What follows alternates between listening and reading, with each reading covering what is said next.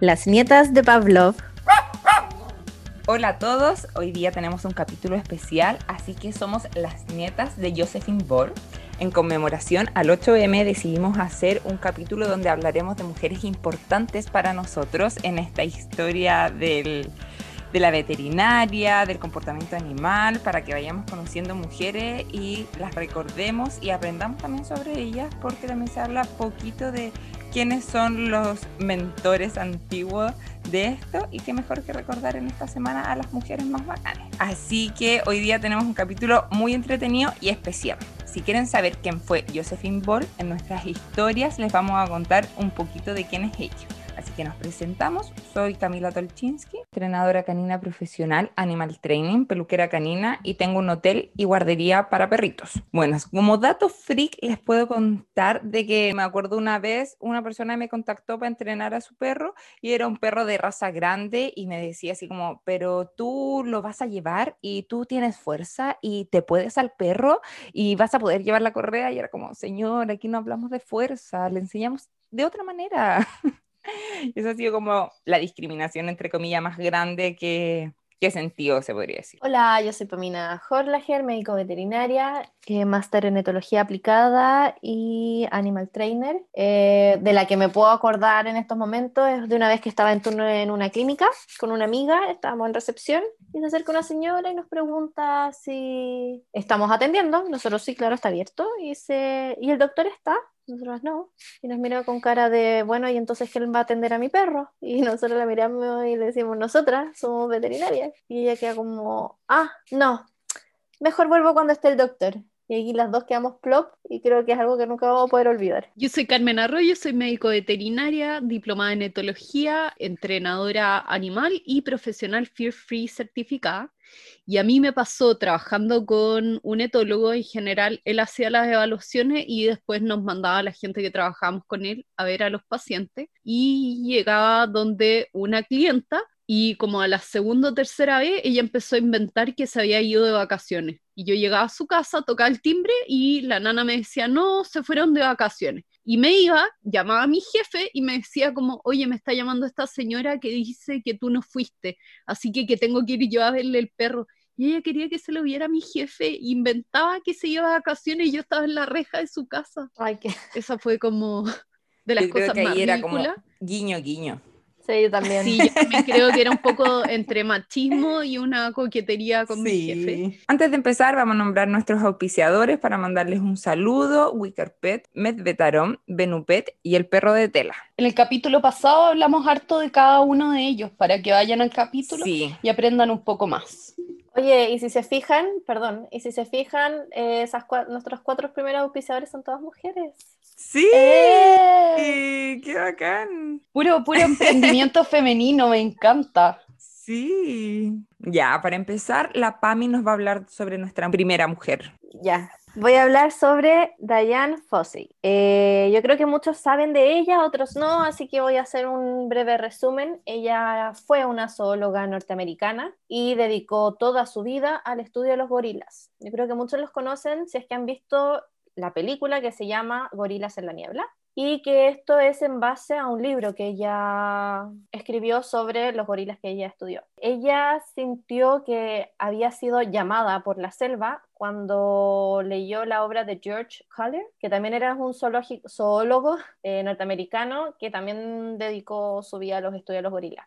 Así que en el 63 ella invirtió todos sus ahorros y se fue a África, donde conoció al paleontólogo Louis Leakey. De él aprendió a comprender la evolución humana, ya que es importante para estudiar después a los grandes simios. Y después de luego de ocho meses aprendiendo suajili o suajili, no sé cómo se dirá, eh, la lengua que hablaban donde ella estaba, se instaló en el Congo en las montañas de Virunga. Estuvo varios meses ahí estudiando los gorilas que estaban ahí, pero por toda la inestabilidad política que, bueno, sufre hasta el día de hoy el Congo, eh, se tuvo que trasladar a Ruanda y ahí fundó su centro que se llamaba Karisoke Research Center que estuvo operativo desde el 67 al 80. Y ahí ya empieza como toda su historia con los gorilas, donde al principio ella tuvo que hacer todos los estudios sola, no tenía ningún tipo de apoyo, y a través de su paciencia y el estudio en el hábitat natural los gorilas, eh, todo esto contribuyó a cambiar la completa percepción que se tenía de estos grandes simios, porque la gran mayoría de la gente los consideraba que eran peligrosos, violentos, y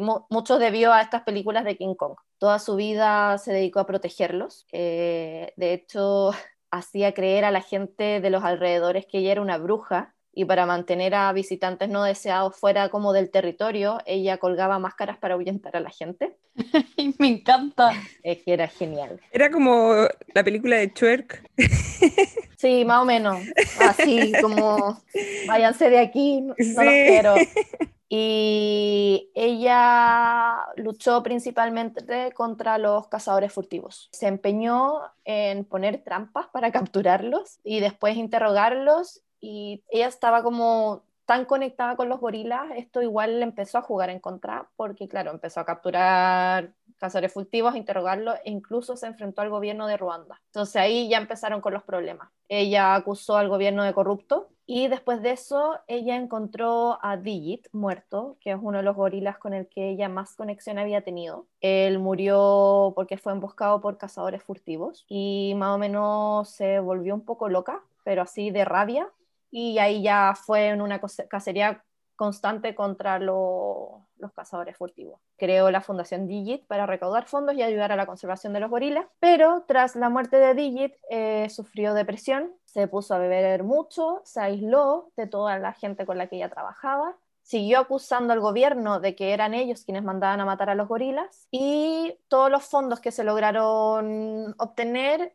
más que usarlos para la conservación, eh, se utilizaron para el rodaje de películas para intentar concienciar a la gente, a la población del peligro que estos animales estaban sufriendo. Ella en el 83 publicó El Gorilas en la Niebla, que después se adaptó al cine, y esta es la parte como así misteriosa, que una semana antes de su muerte le habían denegado la renovación de su pasaporte, ah, pero ella tenía un contacto en el ministerio o en la parte de, de extranjería y logró que se lo renovaran por dos años más. Y luego de eso bueno, la mataron, ella murió asesinada. Eh, hasta el día de hoy no está claro 100% su asesinato. Yo creo que todos los que conocen la historia más o menos saben por qué fue el asesinato, pero eh, bueno, se descartó el intento de robo, arrestaron a todos sus trabajadores y a un rastreador que había sido despedido unos días antes que se suicidó en la cárcel.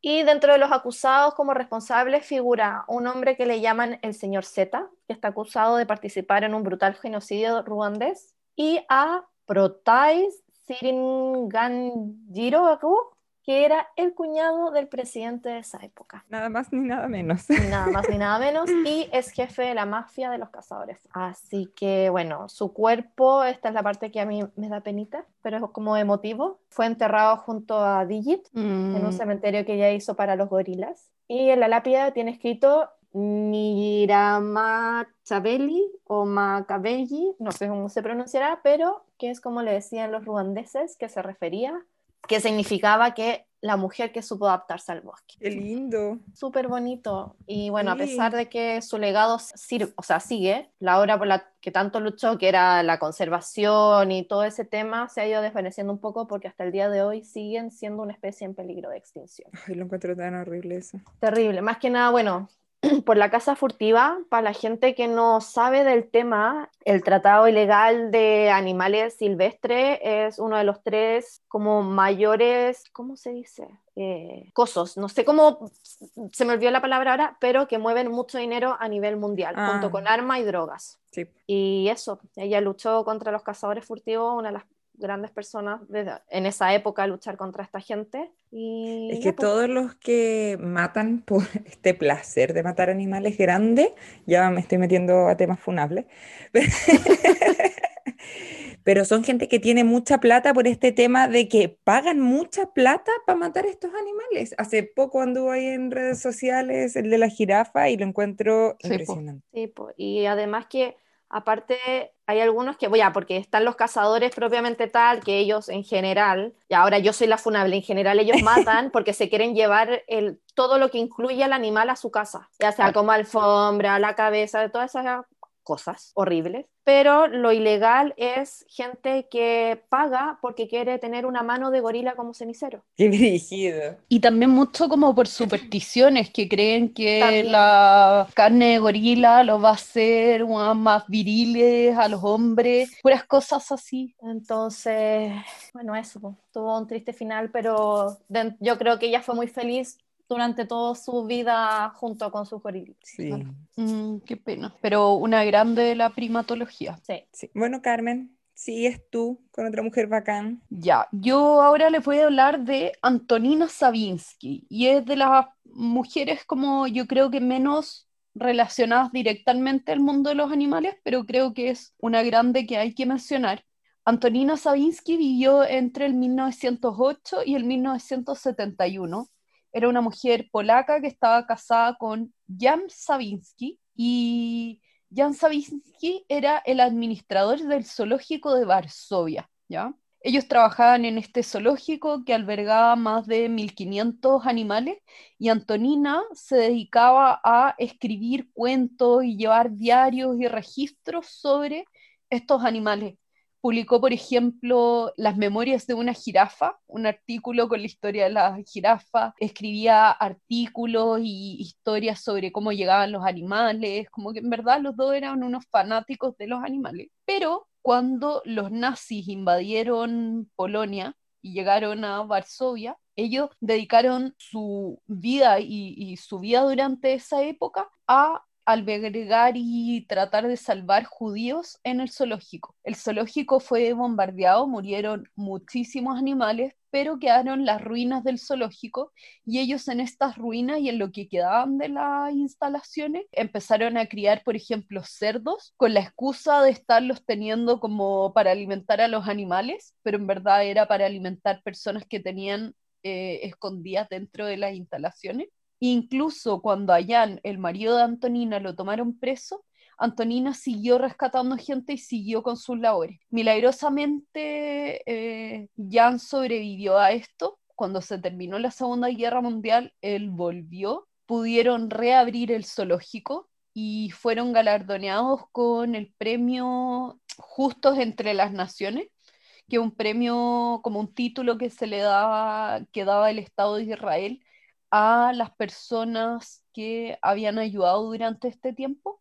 Entonces yo creí que era importante mencionarla, aunque su importancia no radica en el tema de los animales, pero como en una época donde se menosprecia mucho eh, el trabajo, el rol de las mujeres, ella desde su lugar pudo aportar. Así que creí que era importante destacarla. Sí. Sí. Si quieren pueden ver la película sobre esta historia, que quizás algunos han leído el libro o han visto la película, que en inglés es The Zookeeper's Wife y en español es La Casa de la Esperanza en España y en Latinoamérica es en Un Refugio Inesperado. Sí, un refugio inesperado. Literalmente la traducción es La esposa del guardián del zoológico. El libro lo escribió la Diane Ackerman y lo publicó en el 2007 y cuenta esta historia. Es una historia súper bonita. En la película, la historia, la, la, protagonista de la película es la Jessica Chastain y Daniel Brühl, que me gusta mucho ese actor. Así no, que eso, pues, No con mi visto. primera mujer bacán. Súper. Seguimos. Sigo yo con la pionera en la veterinaria a nivel mundial. Bueno, la entrada de las mujeres en la profesión veterinaria no fue nada de fácil. En el 1868, una mujer inglesa llamada Aline Cus fue eh, admitida en el nuevo colegio veterinario de Edimburgo, pero entró con un nombre falso, no con nombre de mujer, porque resulta que el asesor legal del Colegio Real de Cirujanos Veterinarios decía que solamente las personas podían colegiarse y una mujer no encajaba en aquel concepto. O sea, ¿Cáchate no éramos personas. No, Interesante. sí. Bueno, y para poder eh, Bien, súper moderno. Sí, y para poder eh, ejercer tenía que pas- colegiarse. Entonces pasó los exámenes y se graduó en el 1900, aunque oficialmente ella no existió hasta el 1922. No había sido reconocida en la administración de veterinaria, pero igual ejercía libremente la veterinaria porque se marchó al occidente de Irlanda y ahí evitaba que le impidieran trabajar por ser mujer. Pero también dice que la clientela al principio no fue fácil, o sea, no dice. Las cosas que leí. que la clientela no fue fácil, pero después que le tenían mucha estima. Y en el 1922, gracias a la ley de descalificación sexual, pudo pasar un examen, pero que se le hicieron muy difícil. Ella durante la Primera Guerra Mundial trabajó en el Hospital Veterinario de Francia, luego volvió a Irlanda como inspectora del Departamento de Agricultura. Y en 1927, cuando las mujeres fueron oficialmente admitidas para ser colegiadas, fue por una ley que se promulgó y recién en el 45 estuvo como la siguiente mujer veterinaria entre medio de 731 estudiantes. ¿Cacha? Una. Brígido. Entre 700. Ahora se dice que cerca del 70% son mujeres de los estudiantes de veterinaria. Sí, no más. Sí. Pami, ¿a ti te pasó? En mi curso, cuando yo entré, bueno, teníamos varios cursos, pero en el mío eran como cinco hombres. No sé si alguno de ellos nos va a escuchar alguna vez, pero era muy divertido porque se agrupaban casi como pollitos, como, ven, apóyame. Sí, creo que eran cinco, a ver, tres, cuatro, cinco que me acuerdo ahora, podría haber, no, seis. No, nosotros eran un poco más, pero mayoría mujeres, y de hecho en el máster lo mismo, éramos más mujeres que hombres. Ahí sí que deben haber habido como, eran cinco o máximo ocho, de veintitantas personas. Sí, pues en mi diplomado también eran como tres hombres. Ah, y en el diplomado también, pues ahí también, lo mismo, sí, eran como tres, Sí. de lo que me acuerdo. En los cursos de entrenamiento también. Sí. Sí, siempre hemos sido más mujeres. Y de hecho, bueno, pero por ejemplo, yo no, no sé cómo serán otras carreras, pero cuando mi mamá entró a estudiar, ella estudió construcción, construcción civil, lo mismo, creo que eran máximo 10 mujeres y casi que eran como las cuidaban los compañeros, así de, de otros hombres. Es que depende de las carreras. Yo creo que el área de ingeniería hay como más hombres, pero por ejemplo yo estudié nutrición y también eran como de 305 hombres, una cosa así. Claro. Sí, pues. Es que hay harto como de estas como profesiones que históricamente se consideran como de hombres o de mujeres. O de mujeres, como enfermería Las Sí, po. matronas también. son súper pocos matrones. Yo me acuerdo de un amigo que quería estudiar como para ser parvulario, como educador parvulario, Y creo que no se puede. Y no, como que todo el mundo le decía como, ¿cómo te vas a meter para allá? Nadie te va a dejar y todo, y al final no estudió eso, pero era como su sueño, y era como, ¿me estás molestando por ser hombre? ¿No puedes ser parvulario? Qué heavy. Sí. Sí, todavía hay mucho como de eso, mucho... Mucho sexismo. Sí. Así que eso que es la primera mujer que marcó ahí en la veterinaria.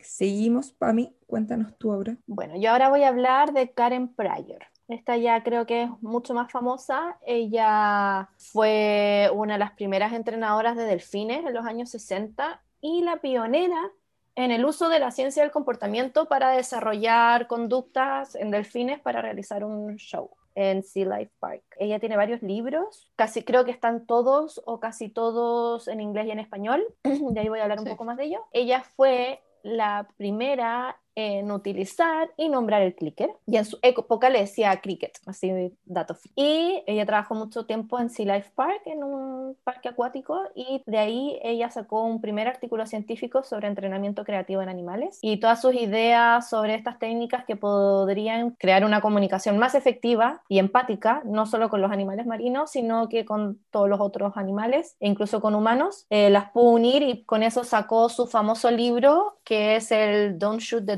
O No lo mates, enséñale, que se publicó en el 84. Ella revolucionó el cómo se entrenaban los animales en esa época y no se quedó como fija con una idea, sino que ella empezó a buscar mucha más información y se metió en el área de la etología, de la neurobiología y aprendió directamente tanto de Skinner como de Conrad Lorenz. Y todo esto junto con su habilidad y creatividad a la hora de escribir hizo que publicara todos los libros que tiene, ayudándole a esparcir el mensaje alrededor del mundo fundó su empresa que se llama Karen Pryor Clicker Training, que ahora lo dirige también un seco en el mundo de entrenamiento animal, que es Ken Ramírez. Sí, o que Lo amamos. Y eh, aparte ha participado en diversos estudios, da clases, se le han otorgado numerosos honores. Ella hacía cursos eh, por su empresa de entrenamiento con clicker. Ahora está el rancho, que lo dirige también Ken Ramírez, que es sobre también entrenamiento de animales de otras especies, no solo de perros. Y al final ella no solo trajo y promovió promovió el entrenamiento en base al refuerzo positivo en el mundo de los perros y los animales,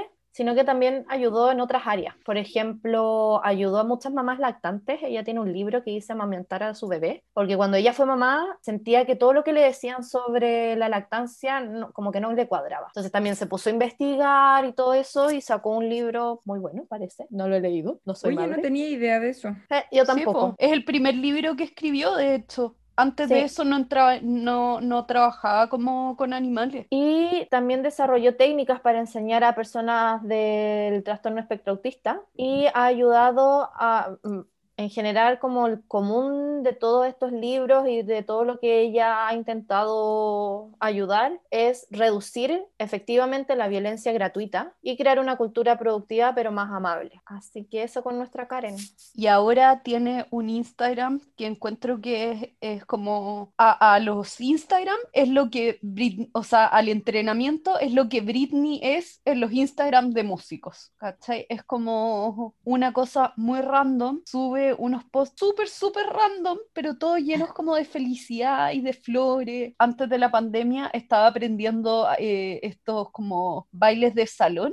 Sí. La amo tanto y subía sus videos como compitiendo ahora que debe tener esta señora, no sé, 60 años, 70 años, ¿cuánto debe tener? No, yo, eh, debe tener más. Pero sí, de hecho, como en las partes donde estuve leyendo más como de su biografía, sale como, ¿dónde la puedes encontrar ahora? Eh, parece que está haciendo un nuevo libro y también salía como viéndola bailar sus bailes de salón o yendo a observar pájaros junto a uno de sus siete nietos, una cosa así. Sí, mira, tiene 88 años. Pero tiene mucho, representa mucho menos. Mucho menos, se mantiene increíble. Sí. Sí, está escribiendo, yo sabía que estaba escribiendo un libro con, oh, ¿cómo se llama? La Terry Golson. Es una escritora también eh, bacán, es una entrenadora que tiene un blog que eh, la traducción al español es El caballo cooperativo. Es súper interesante. Así que ahí se vienen cosas entretenidas entre ellas dos, yo creo. de todas maneras. Bueno, Carmen, sigues tú. Yo les voy a hablar ahora de un personaje que sigue vivo. Me venía ayer en auto escuchando uno de sus libros y es la Temple Grandin. Em, yo creo que a todos los que nos interesa el bienestar animal hemos escuchado de ella.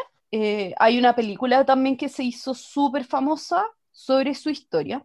Y la Temple Grandin es norteamericana, es de Estados Unidos, es profesora de ciencias animales em, y ella además es una de las personas más famosas o exitosas que se sepa con autismo en el fondo como diagnosticado, reconocido y que ella ha hecho como un poco de embajadora de las personas con autismo. Ella ha dedicado su vida a reducir el maltrato de los animales de producción a mejorar su bienestar, a reducir el estrés y el miedo que sienten estos animales y además a luchar por los derechos y, el entendimiento hacia las personas con autismo. Ella a esta altura debe tener unos 80 eh, años también, nació en Boston y durante su infancia o, su infancia fue como bien dura,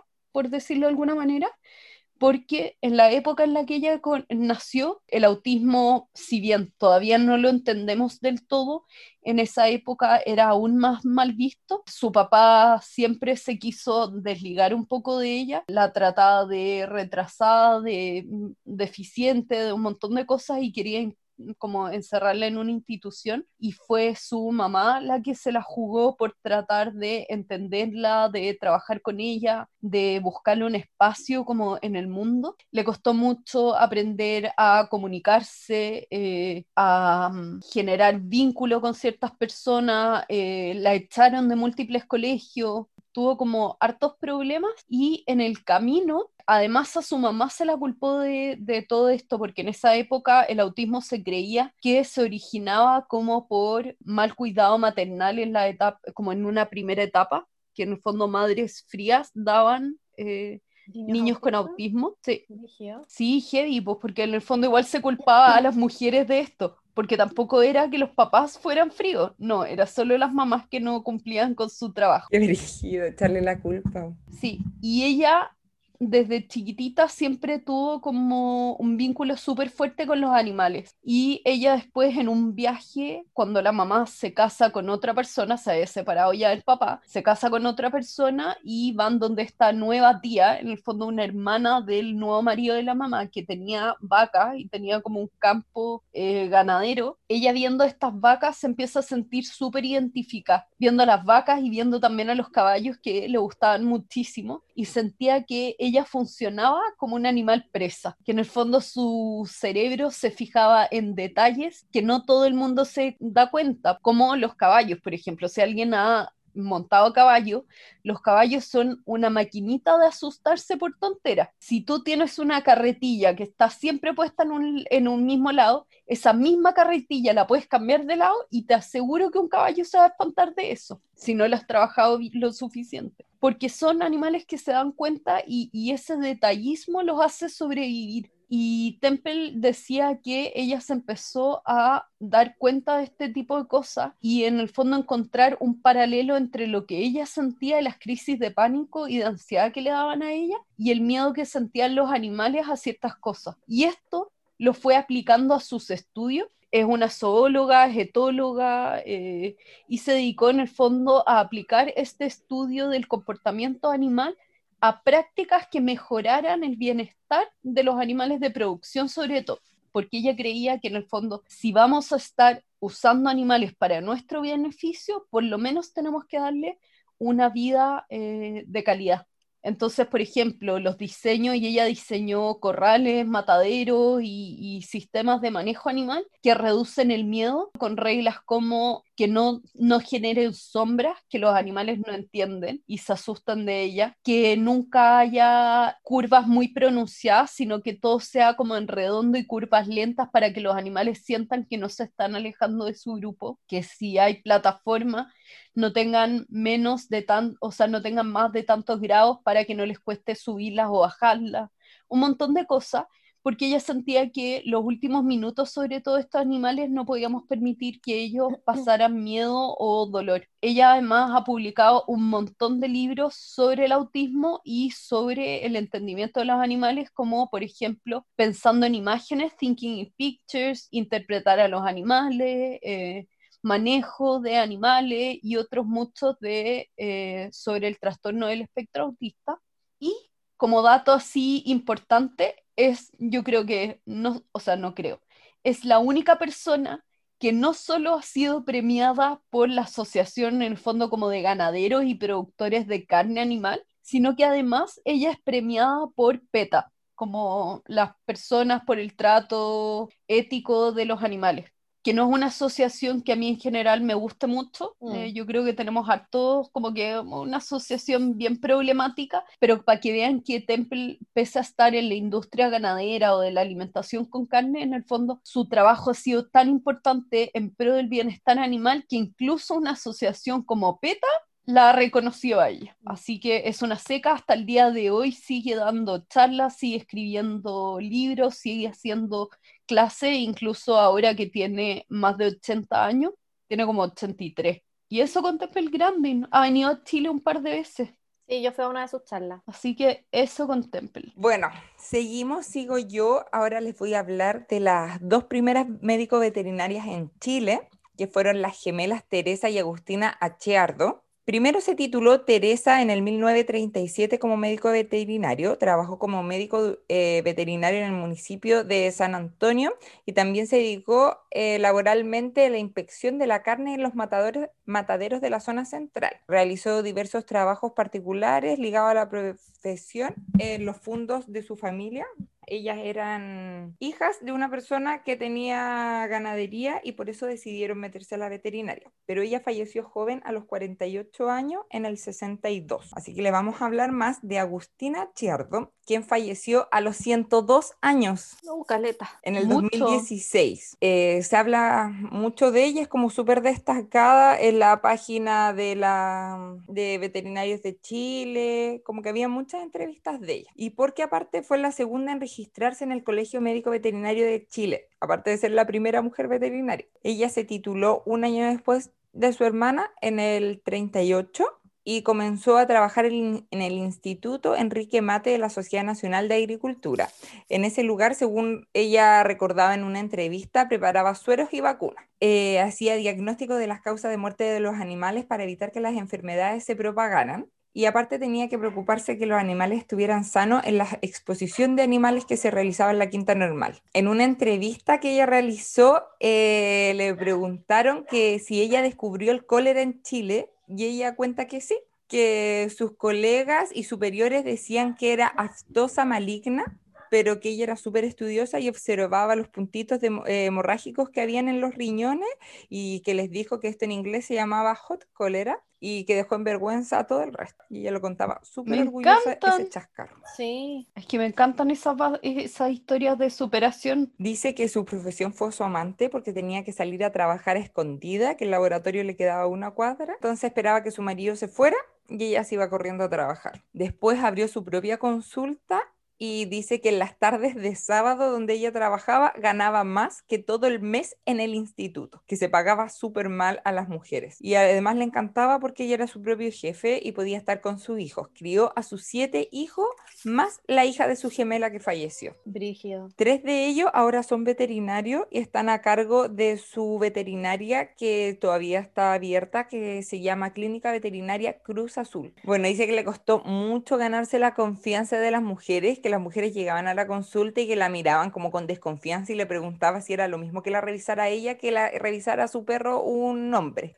Bueno, eso era lo que les quería contar de ella. Eh, bueno, poco antes que muriera, cuando tenía como 98 años, mira, les puedo decir que tenía 97 años y tres meses le hicieron un homenaje mm, los veterinarios de Chile porque ella en la entrevista ahí dice, me quedan dos años y nueve meses y le escribo un libro de cómo llegar a los 110 años, una cuestión así. Sí, y dice, y fue como súper seca en investigación, dice que era súper matea. Ella se autodice que era súper matea y estudiosa. Y eso les quería contar sobre la pionera veterinaria en Chile. Así interesante. que, para mí, sigues tú. Sí.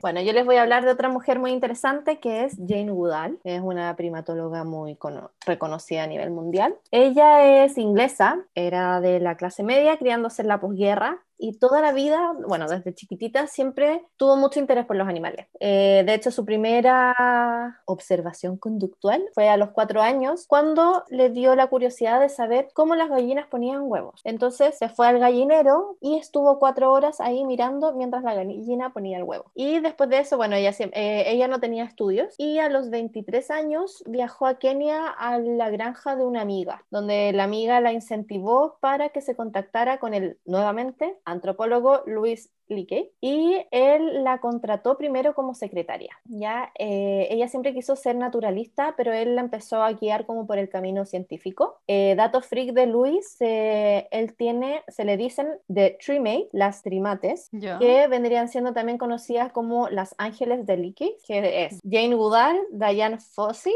y Virute Galdicas. De ella sí que yo no sé nada, pero seguro que también tiene que haber, tiene que haber tenido algo que ver con primates.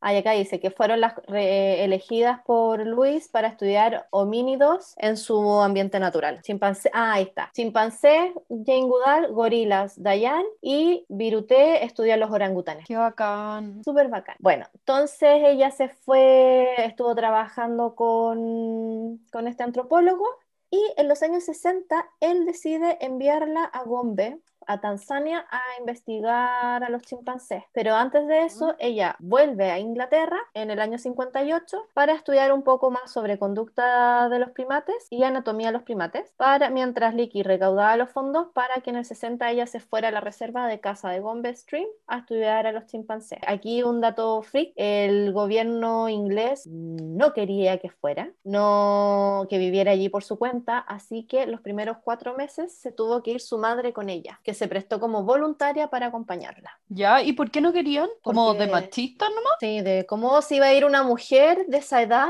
tan joven a vivir a África sola. Ay, las tonteras. Así que se fue con su mamá y un cocinero y después ya la mamá se regresó y en teoría la misión de investigar por primera vez los chimpancés salvajes en la zona iba a ser un proyecto de seis meses, pero esto duró 60 años. Mucho tiempo. Sí, eh, toda, prácticamente toda su vida. Y lo bacán es que gracias a ella se conocieron muchas conductas de los chimpancés como la estructura social, el forrajeo, la caza, la guerra entre los grupos, el canibalismo, la adopción de crías, el uso de instrumentos, etc. Y mientras ella hacía todo este estudio, todos sus resultados revolucionarios, perdón, revolucionaron a los científicos y Budal fue aceptada por la Universidad de Cambridge para obtener un doctorado en etología, siendo la octava persona en el mundo que se le permitió estudiar un doctorado sin contar con una licenciatura previa, porque recordemos que ella no tenía estudios. Qué buena. Y en el 65 ella defendió su tesis, que era sobre comportamiento de chimpancés en libertad, que era sobre los primeros cinco años de su estudio. ¿Quién más? Bueno, tiene más de 26 libros, eh, tiene una fundación llamada Instituto Jane Goodall y actualmente su trabajo fundamental no es solo difundir los conocimientos sin, sobre chimpancés, sino generar empatía y afianzar su protección y la de los ecosistemas y hacernos reflexionar sobre nosotros como seres humanos y promover una vida más sostenible. Porque ella dice, siendo uno de los animales de las especies más inteligentes, ¿cómo es posible que seamos una de las más destructivas? Como que, y tenemos que llevar nuestro camino hasta algo, una vida mucho más sustentable. Eh, bueno, es una de las mujeres científicas de mayor impacto en el siglo XX y yo creo que en este siglo sigue siéndolo. Y dentro de su instituto, ella tiene un programa que se llama Roots and Shoots, que es para jóvenes principalmente, donde se les incentiva a niños a implementar cambios positivos prácticos en la gente, animales y ambiente. Entonces entrega material gratuito, actividades y además, bueno, cuenta eso, con muchas actividades para intentar generar toda esta concientización de tener una vida más sostenible, ella actualmente lo que está haciendo generalmente son giras alrededor del mundo y como propagando su visión. Y les tengo como unos datos freaks sobre Jane Goodall. Bueno, ya les conté el de la gallina. Ella tiene un peluche viajero que es un mono y este peluche viaja con ella hace 60 años. Es un regalo que se lo dio un marino estadounidense que perdió la vista después de un accidente y se convirtió en un gran mago llamado Mr. H y le regaló este monito con el que ella viaja para todos lados. Mm. Ay, lo amo. Qué ternura. Sí, después eh, tipo, no era la Jane de Tarzán, pero le hubiera gustado serlo. Ella se inspiró en ir a África por los personajes como Tarzan y Dr. Dolittle. ¿Qué más? Bueno, lo de Cambridge, que al principio no fue muy bien recibida, pero al final ya la aceptaron para que hicieran el, el doctorado. Dejó de hacer ciencia para dar voz a la sociedad. En el 86 su carrera dio este giro después de asistir a una cumbre en la Academia de Chicago para la Conservación, donde se mostraron los impactos de la deforestación y ahí Goodall decidió dejar sus trabajos de campo, de estudiar a los chimpancés para convertirse en activista. Recibió el premio Príncipe de Asturias, ha recibido también muchos otros premios y reconocimientos y ella dice que la única esperanza que tenemos ahora es la de nuevas generaciones y que hay que hacer educación medioambiental eso ya se dedica básicamente a eso, a hacer educación ambiental, eso sobre Jane Goodall. Ella creo, también hay muchos documentales de ella del National Geographic y bueno, yo creo que deben haber también algunas de sus conferencias, también imparte cursos, eso está como que hasta el día de hoy, que va a cumplir 86 años, todavía se mantiene muy activa. Pero me impresiona la generación prolífica como... Sí, sí. Porque todas son como de la edad de las que hemos estado hablando, pues están todas súper paraditas. La Temple Grandin, la... Sí, pues súper paradita. Y yo creo que si es que Diana Fossey también estuviera viva, también andaría por ahí saltando. Ya, Carmen, sigues tú. Ya, mi última mujer bacana de, del mundo de la conducta animal es la doctora Sofía Yin. Yo creo que de las que hablamos es la más joven. A esta altura tendría como 50 años más o menos. Eh, lamentablemente el año 2014 se suicidó, marcando también un tema súper importante que voy a hablar, bueno, puedo hablarlo al tiro, que es esta campaña que se está haciendo ahora y si tienen amigos o conocidos de la profesión de medicina veterinaria o técnicos veterinarios, pueden haberla visto, que es la campaña internacional Not One More Vet, y, que habla sobre concientizar sobre el riesgo de la profesión veterinaria en cuanto a salud mental. Se dice que eh, la gente dentro de la profesión de veterinaria tiene cinco veces más posibilidades de suicidarse que otras profesiones. Y todo esto pasa un poco por un desgaste emocional. Es una carrera que es súper mal pagada, y no súper mal pagada solo monetariamente, sino que también de reconocimiento, porque esto pasa internacionalmente, que la gente cree que uno tiene que trabajar como por el reconocimiento nomás, como por las felicitaciones o por vocación, entonces no se reconoce lo, la pega que hay detrás, los estudios que hay detrás, además es súper desgastante llevarse emocionalmente como la conexión que uno tiene con los pacientes. Cuando uno lo compara con humanos, uno a una persona puede explicarle lo que está pasando con nuestros animales, no. Nos toca ver mucho maltrato, mucho abuso con el que no podemos hacer mucho porque los animales siguen siendo propiedad de sus tutores. Entonces es como importante ese tema, que creo que ya lo habíamos mencionado en otro capítulo. Sí, sí, pero eh, aparte que no existe apoyo psicológico, como todavía todo el tema de la salud mental, bueno, ni imaginar hace unos años atrás, pero hasta ahora el tema salud mental todavía es como un tema tabú, de que mucha gente como que no cree en que uno debería ir a un especialista para que te ayude y que tampoco existe tanto apoyo específicamente en esa área es súper complicado y desgastante. Emocionalmente es súper desgastante la carrera. Y además todavía una creencia como de que la gente que necesita este apoyo es como gente débil, que casi como que tú no quieres salir de tu hoyo personal y, y no es para nada así, pues es dirigido eso, como que ven, así como vas al psicólogo y es como, estás mal, y es como, no, también puedo ir para prevenir por cosas pequeñas, no cuando estáis en el hoyo al fondo vaya a recién ir al psicólogo, está como súper mal. Exacto, así que... Sí, y también por toda la carga que uno tiene que llevar. Muchas veces eh, uno quiere hacer todo lo que puede por los pacientes, pero no están los recursos suficientes o los dueños no están, no tienen cómo hacerlo o simplemente no quieren y al final uno, aunque intente ponerse un poco frío, todo te afecta. Uno no puede llegar, uno no se desconecta 100% con, de tus pacientes, porque al final igual se genera como ese vínculo, ese vínculo de que es un ser vivo que estás tratando y quieres lo mejor para él y ayudarlo de la mejor manera posible. Entonces es duro. Y esto no es un problema solo de, mujeres, también de hombres. Yo aquí en Chile hay un veterinario que yo admiraba mucho y, y que conocía era bien cercano como a mi familia que se suicidó no sé si el año pasado o el año antepasado, y también fue súper triste. Y de repente no sabemos lo que hay detrás porque todavía está esto de no hablarlo, de, de, no darnos cuenta. Y también la gente que está pasando por una etapa así, eh, muchas veces no saben ni cómo pedir ayuda, ni siente que puede pedir ayuda.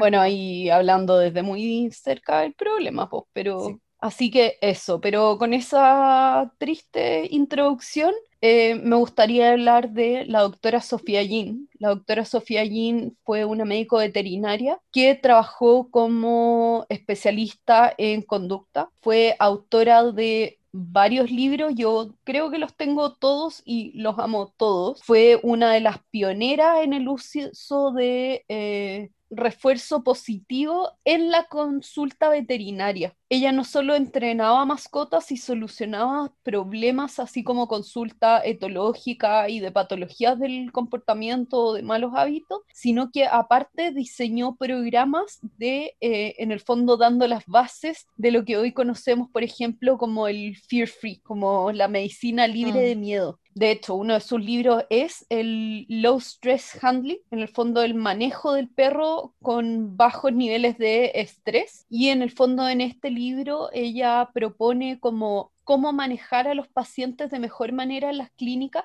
o cómo trabajarlos incluso de antes para que la consulta veterinaria no sea estresante para nuestros animales. De nuevo, va muy en la línea como de lo que trató de hacer o trata de hacer la Temple Grandin en animales de producción, pero esto llevado a la clínica veterinaria, al manejo del día a día. ¿Cómo podemos sacarle sangre a un perro sin necesitar a siete personas encima aterrorizando al perro y afirmándolo como si fuera como un monstruo para poder sacarle tres gotas de sangre. ¿ya? Y ahí aplicó todo lo que sabía de entrenamiento, de conducta, de etología y de lenguaje corporal para aplicarlo en el uso de la clínica. Tiene libros como eso, el low stress handling, tiene cómo comportarte para que tu perro se comporte, sí. que es increíble ese libro, porque también habla de cómo nosotros afectamos el comportamiento de nuestros perros. No es mucho, y, y yo creo que todos los que trabajamos en este campo sabemos que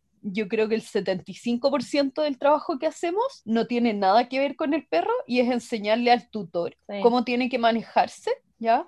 También tiene el cachorro perfecto en 7 días, tiene DVDs que incluyen cómo crear un hospital pet friendly, cuidado en refugios de animales, técnicas de manejo para gatos, con, por ejemplo, con la envoltura en toallas de los gatos. Tiene un montón de infografía eh, que, bueno, estas se crearon algunas con ella viva y otras después de su muerte, porque ella creó el Cattle Dog Publishing, que es una como en el fondo como una editorial de libros y de material de manejo animal, que todavía hasta el día de hoy funciona. Muchas de las infografías que probablemente ustedes han visto en cuanto a lenguaje corporal, a manejo, etcétera, Sí, son de ella. Sí, yo son creo de que ella, son Todos del alguna vez han visto una de esas infografías. De todas maneras, y que ella trabajaba mucho, o sea, en el fondo la ilustradora es la Lily Chin, Sí. que es una ilustradora increíble, pero la base la proporcionaba eh, Sofía Yin o su equipo. Es sumamente interesante todo lo que hizo y el aporte que nos dejó. Y yo creo que la gente que la conocía de cerca la tocó aún más esta muerte, porque una muerte tan como prevenible, trabajable, si uno se hubiera dado cuenta, pero tampoco te podías echar la culpa de eso. Sí. Como, ay, me- Es, es complejo el tema. Sí, súper complejo. Y todo el aporte que hizo ella y habernos perdido esta tremenda, tremenda veterinaria y etóloga. Sí. Sí, así que eso, todavía pueden encontrar videos suyos en YouTube. Tenía un canal de YouTube con un montón de videos. La gente que ha tomado mi curso de adiestramiento canino como mi ramo en la universidad eh, la conocen porque les muestro sus videos para un montón de cosas y de hecho varios de sus videos son los que después pongo en las pruebas.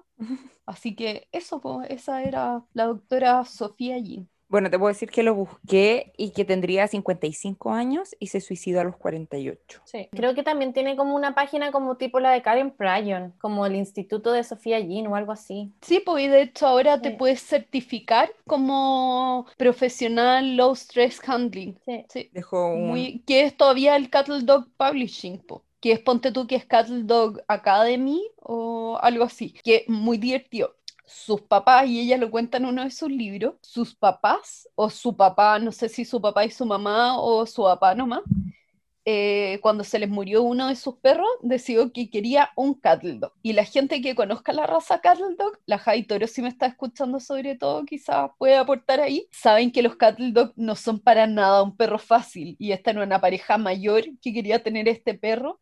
Entonces la Sofía se puso como, la Sofía, como si fuera mi amiga, la doctora... La doctora Jean, me sentí como falta de respeto. La doctora Jean se propuso como ayudarlos a criar como el cachorro así perfecto para que este perro no se les fuera de las manos. Y como que también miraba a sus papás como lo que a nosotros también nos pasa, como, ¿de Claro. verdad quería un border collie? ¿De verdad querías un Rottweiler en un departamento y a ti que no te gusta salir a pasear? Como esas cosas. Bueno, a ella le pasó también con este cachorro y gran parte de lo que pueden ver en su trabajo es con Cattle Dog, entonces también me da mucha risa eso. Así Súper. que eso con la Sofía Jimpo. Así terminando con mujeres bacanes, lógicamente que se nos deben quedar muchas entre me- medio. Pucha, muchísimas, yo creo que siempre se nos van a Se nos van a olvidar. quedar, sí. Pucha, un montón de personas. Que ahora, ahora que somos reconocidas como personas, a diferencia de lo que nos contaba la Cami, cuando las mujeres no éramos consideradas. Sí, No lo puedo creer. qué brígido eso. ¿Y qué consider- habrán considerado los hombres en esa época si no éramos personas? Ellos eran la persona y nosotros el accesorio. Claro, tal cual. Bueno, por suerte hemos logrado un cambio en la historia. Ahora tenemos mucho más voz y voto. Así es. Todavía nos falta Nos falta mucho por avanzar, pero ya hemos avanzado mucho. Bastante. Sí. Así que Súper terminando con nuestro capítulo especial de mujeres bacanes en esta historia, eh, les tengo eh, algo muy importante que contar. Eh, eh, eh, una sorpresa. Es una sorpresa, sí. Tomamos la decisión de hacer la lotería de las nietas. ¡Yay! Eh, Se los explico. Esto es para premiar a nuestros auditores más fieles y los que nos escuchan y los que escuchan hasta el final. y los que nos siguen y, y comentan y aportan. Los que la semana pasada estaban con tiritón de ojo porque no se publicaba el capítulo, los que nos comentaban. ¿Y cuándo? ¿Y cuándo? Perdón, lo pasé pésimo. A ellos va dedicado esto. A ustedes, sí, a ti que estás escuchando. Que lo escucha en los primeros días y no tres semanas después. Así es. Entonces, ustedes, que les estoy hablando a ustedes puntualmente, siéntanse identificados. Tienen que adivinar tres de los cuatro temas de los que hablaremos el capítulo que se va a estrenar. Va a ser un premio por semana, pero esto es una lotería porque si nadie adivina, se va a ir acumulando. Entonces un día se pueden ganar el gordo. Y lógicamente nosotros en todos los capítulos hemos ido mencionando, uy, de este tema podríamos hablar, uy, esto deberíamos mencionarlo. Entonces tienen una idea. Lógicamente si han visto noticias, a lo mejor van a decir, de esta noticia van a hablar las cabras. Y ustedes, ¿cómo lo tienen que hacer? En el posteo del capítulo anterior tienen hasta el día eh, lunes en la noche para participar y escriben. Lotería de las nietas, en el próximo capítulo van a hablar de tanto, tanto, tanto y ahí nombran sus cuatro temas que creen. Pueden participar solo tres veces máximo Por semana. por semana. Todas las semanas pueden participar y tirar sus tres veces. Y nosotras, como grabamos el día martes de la mañana, cuando grabemos el capítulo, vamos a decir, ya, ¿quién la chuntó? Tal persona la chuntó y lo vamos a nombrar. Aquí nos van a estar apoyando la mayoría de nuestros auspiciadores, así que van a irse juntando premios súper interesantes. Sí, porque se vienen buenas cosas. Y ustedes ya saben además Sorpresas. que eh, nosotros en general hablamos de un tema grande y más serio, hablamos de un personaje histórico o famoso, hablamos de algún meme viral o videos que se han hecho populares y de alguna noticia. A veces nos da la dispersión y no preparamos alguno, sobre todo la noticia, y nos vamos por otro tema.